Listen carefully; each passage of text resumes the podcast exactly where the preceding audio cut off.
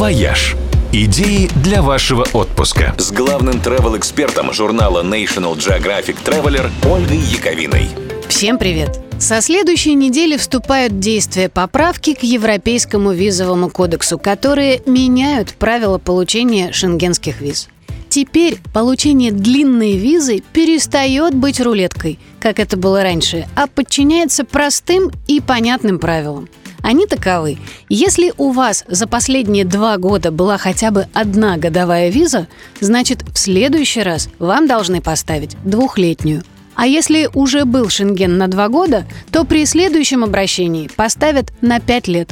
Правилам этим должны подчиняться все страны, и даже те вредины, которые всегда норовили поставить визу строго на даты поездки. Правда, теперь консульства при выдаче долгосрочных виз будут более строго изучать, насколько правильно вы использовали предыдущее разрешение. Это означает, что у вас должна быть хотя бы одна поездка именно в ту страну, которая выдавала вам длинную визу.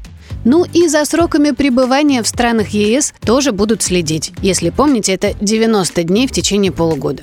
Еще одно важное изменение в том, что подать заявление на получение визы теперь можно аж за полгода до поездки, а не за три месяца, как раньше. А вот сроки рассмотрения останутся прежними. У каждой страны они свои. Кто-то требует не меньше двух недель, а кто-то, как, например, французы, готов вернуть вам паспорт уже через 48 часов. Если, конечно, речь не идет о высоком сезоне перед новогодними праздниками или летними отпусками.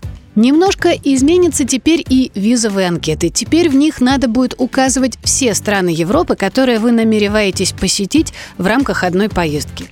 А еще в ближайшем будущем Евросоюз намерен ввести возможность подачи заявлений на визу в электронном виде. А может быть, однажды они даже договорятся о том, чтобы ставить нам визы по прилету.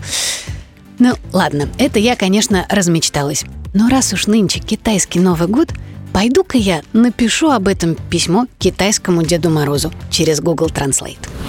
«Вояж» – радио 7 на семи холмах –